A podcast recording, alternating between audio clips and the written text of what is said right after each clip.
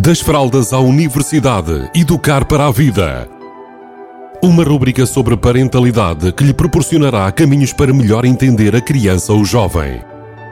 Das fraldas à universidade, educar para a vida. Uma rubrica de Filomena Serrado.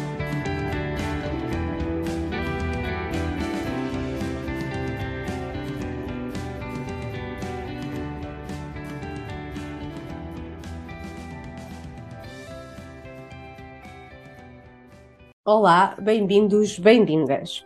E hoje começo de novo com uma pergunta. Será que colocar um quadro na parede ou na porta do frigorífico com os resultados eh, que queremos que os nossos adolescentes ou as nossas crianças atinjam é uma técnica de motivação eficaz? Quem já fez isto atingiu os resultados que tinha previsto? Muito bem. Nós, na parentalidade e até mesmo nas empresas, uh, temos duas técnicas de motivação que foram muito usadas e ainda são muito usadas, que é a motivação, dor, prazer. Ora, muito bem, ou nós atribuímos um castigo para redirecionar um comportamento que nós entendemos que tem que ser ajustado, ou então colocamos uma recompensa caso tu consigas atingir o objetivo eu dou-te determinado bem material ou algo que tu queres muito. Muito bem, estas duas, estas duas formas de motivar são, são formas de motivar utilizando aquilo que nós chamamos a motivação externa, ou seja, um estímulo externo que permite que as nossas crianças e os nossos adolescentes possam estar ser estimulados a atingir os objetivos. Muito importante, eh, a maioria das pessoas acha que recompensas é melhor que castigos. Afinal de contas, nós estamos a, a, atribuir algo de prazeroso, darmos prazer por atingir o objetivo. No entanto, ambas são técnicas de motivação que duram pouco tempo, ou seja, se tivermos algo e se for uma técnica, ou for um, ou, a recompensa for algo muito bom, então enquanto isso estiver em cima da mesa, se calhar o comportamento até se ajusta.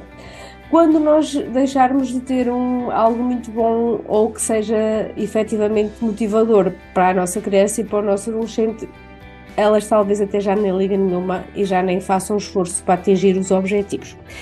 Então o que é que eu quero dizer com isto?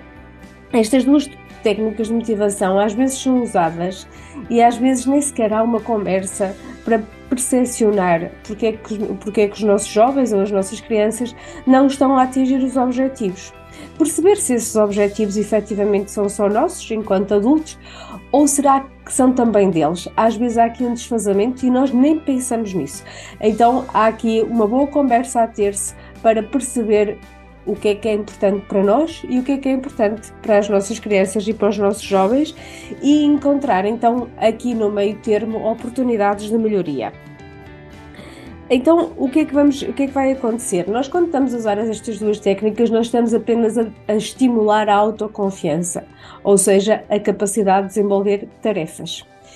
Quando nós estamos a, a, a dar-lhe responsabilidade, autonomia, encontrar estratégias conjuntas para atingir objetivos que fazem sentido a ambas as partes, nós estamos então a estimular a autoestima. E a autoestima é algo que é interno, é intrínseco. E então, quando é interno e intrínseco, ela provavelmente vai durar mais ao longo do tempo e até ao longo dos anos, porque quando estamos a estimular uh, os castigos ou o comportamento através dos castigos e da recompensa, estamos a estimular o dever. Quando nós estamos a estimular a autoestima, o que é que faz sentido para ti? O que é que faz sentido para mim? O que é que está a impedir de chegar àquilo que tu queres, que gostas, que gostarias de atingir? Então nós estamos a trabalhar a autoestima e a autoestima é uma, é uma motivação que vem de dentro e que não está diretamente relacionada com os estímulos interiores, mas muito, muito apoiada no querer, naquilo que realmente eu quero e que é importante para mim, neste caso, seja criança, seja adulto. Então, deixo-vos aqui esta reflexão. Até quando e quando é que vos faz sentido utilizar o castigo e a recompensa para estimular o comportamento que vocês acham que é o correto.